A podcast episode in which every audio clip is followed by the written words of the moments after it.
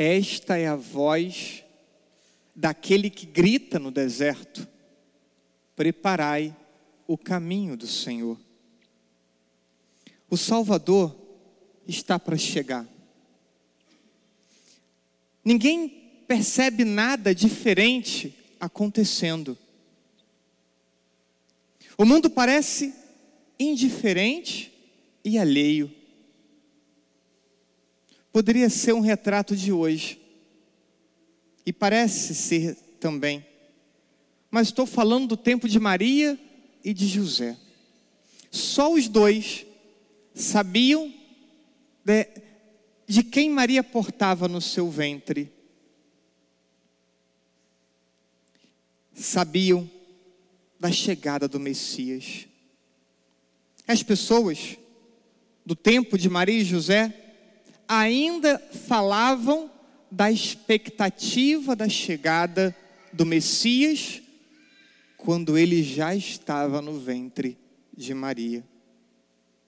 Como hoje, as pessoas falam de religião, falam de intolerância, falam até de Jesus, mas dão a impressão que desconhecem a sua mensagem.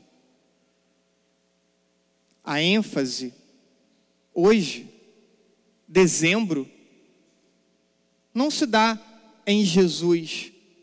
A ênfase que a sociedade dá é na figura do Papai Noel,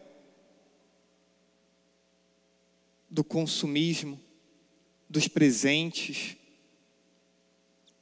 da economia que é gerada nesse tempo. Jesus parece à margem dois mil anos depois. A liturgia nos fala hoje de João Batista, de quem Isaías disse: voz que grita no deserto. E o que clama, o que grita essa voz? A necessidade da preparação do povo e da vida de cada pessoa para a chegada do Messias. A missão de João passa por preparar o povo para a vinda dele, dar testemunho de Jesus. E João apresentou Jesus como Messias a dois de seus discípulos e batizou multidões, como escutamos no Evangelho. Pessoas vindas de várias regiões iam até ele para serem por ele batizadas. Bem, é, João age não por gosto pessoal. Ele não age por status, à procura de reconhecimento humano. Porque termina preso e dizendo a verdade é decapitado. João Batista age porque tem consciência que esse é o chamado de Deus para a vida dele. E com frequência, o cumprimento da vontade de Deus na nossa vida não vai ser algo agradável, tão prazeroso, tão fácil, porque a meta nossa não é um prazer imediato, mas a eternidade feliz. João sabe, ele tem consciência que ele não é o Messias, ele é apenas a voz que anuncia o Salvador. E tem a humildade de reconhecer que não é digno nem de carregar as sandálias do Messias. E com a sua vida, indica-nos o modo de conduzir a nossa própria vida. Sempre e em tudo o que fizermos, apontar para Cristo, mostrar o Cristo com a nossa vida. E mais, não apenas é sermos precursores de Jesus, aqueles que vêm antes, mas verdadeiras testemunhas de Jesus. Não apenas, repito, apontando para o Cristo, mas professando fé, dizendo: eu creio. João mostra Jesus a André. André passa a tarde com Jesus. E depois André é, vai imediatamente ao encontro do seu irmão Pedro. E diz para Pedro: Encontramos o Messias esperado. Vem comigo, vem ver, vou lhe mostrar. Isso faz André. E é isso que somos chamados a fazer com o nosso testemunho. Encontrar o Cristo, crer nele e levar as pessoas também a encontrá-lo. E por isso a pergunta é: como tem sido o nosso testemunho acerca de Jesus? Qual o impacto, se é que está tendo algum impacto, nossa vida de cristãos para as pessoas? Nosso testemunho tem tido força de persuadir as pessoas que não o amam? Nosso testemunho tem tido força de persuadir as pessoas que não o conhecem? Tem tido força de persuadir tantos que vivem na fé ou vivem na igreja mornos, adormecidos, frios? Quantas pessoas nossa vida impactou essa semana? Quantas pessoas nosso testemunho impactou essa semana?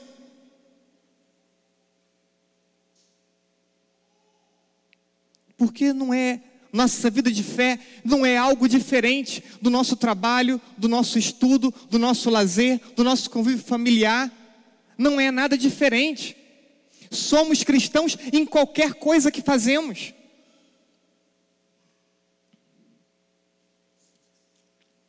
Dar testemunho é comportar-se segundo os ensinamentos de Deus.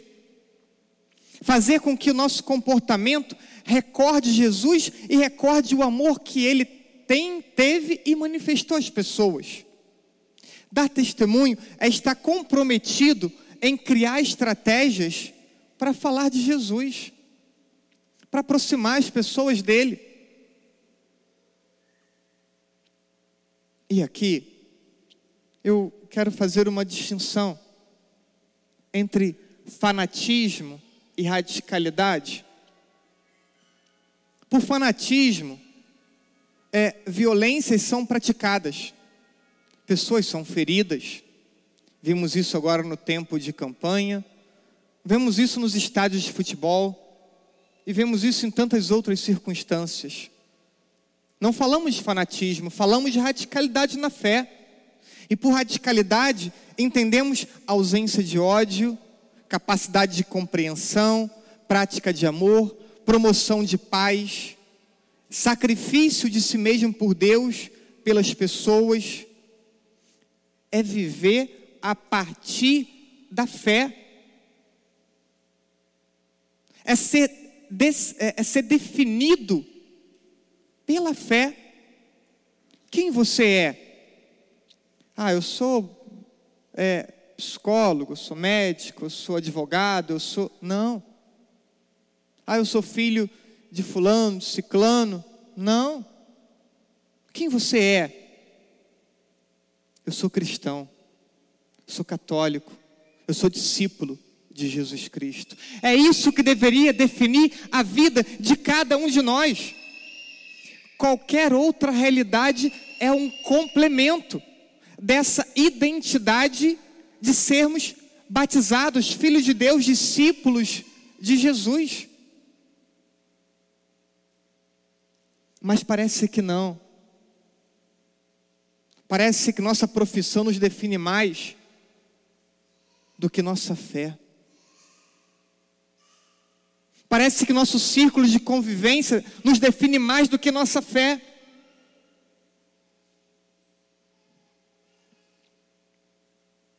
talvez hoje o mundo não esteja esperando nada, ou esteja com o olhar focado em outra direção dinheiro, poder, fama, beleza, prazer. E por isso, chegando já a segunda semana do advento, ainda não vivemos um clima de Natal ou de preparação para o Natal em tantas de nossas famílias e realidades sociais.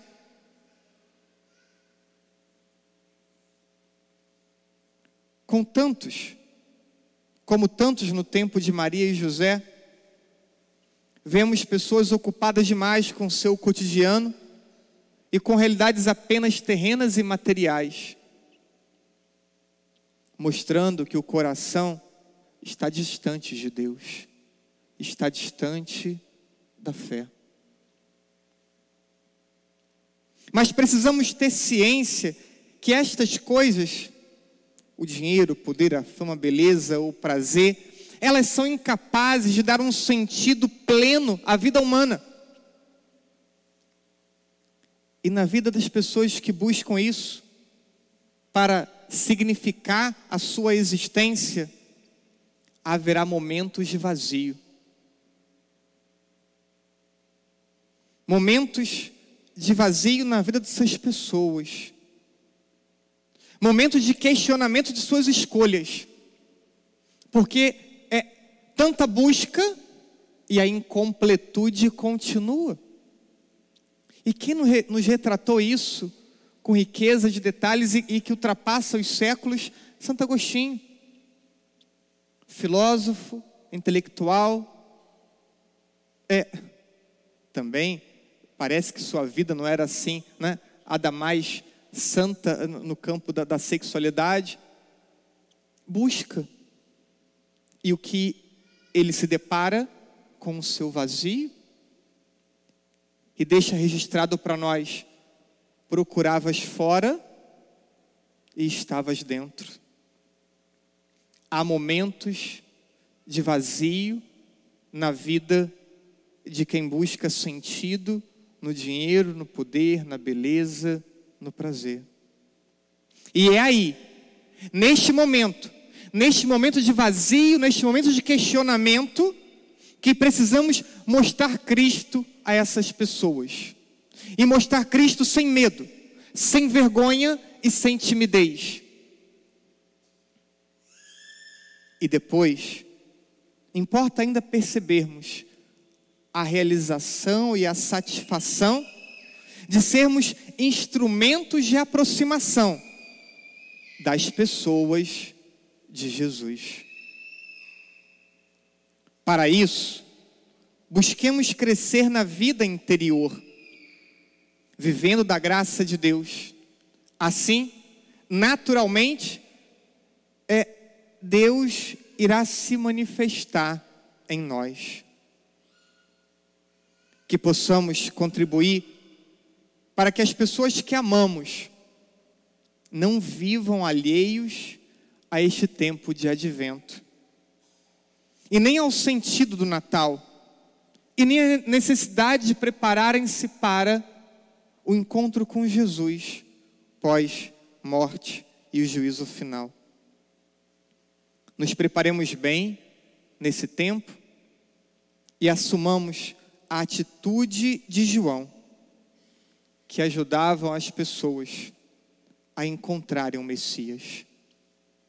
Que possamos ter essa atitude consciente e determinada de não permitir que as pessoas à nossa volta estejam alheios à chegada de Jesus nesse tempo de Natal. Que Deus nos ajude a trilharmos nosso caminho de conversão. E trilhando nosso caminho, sermos ao mesmo tempo instrumentos na vida de tantas outras pessoas. Assim seja. Amém.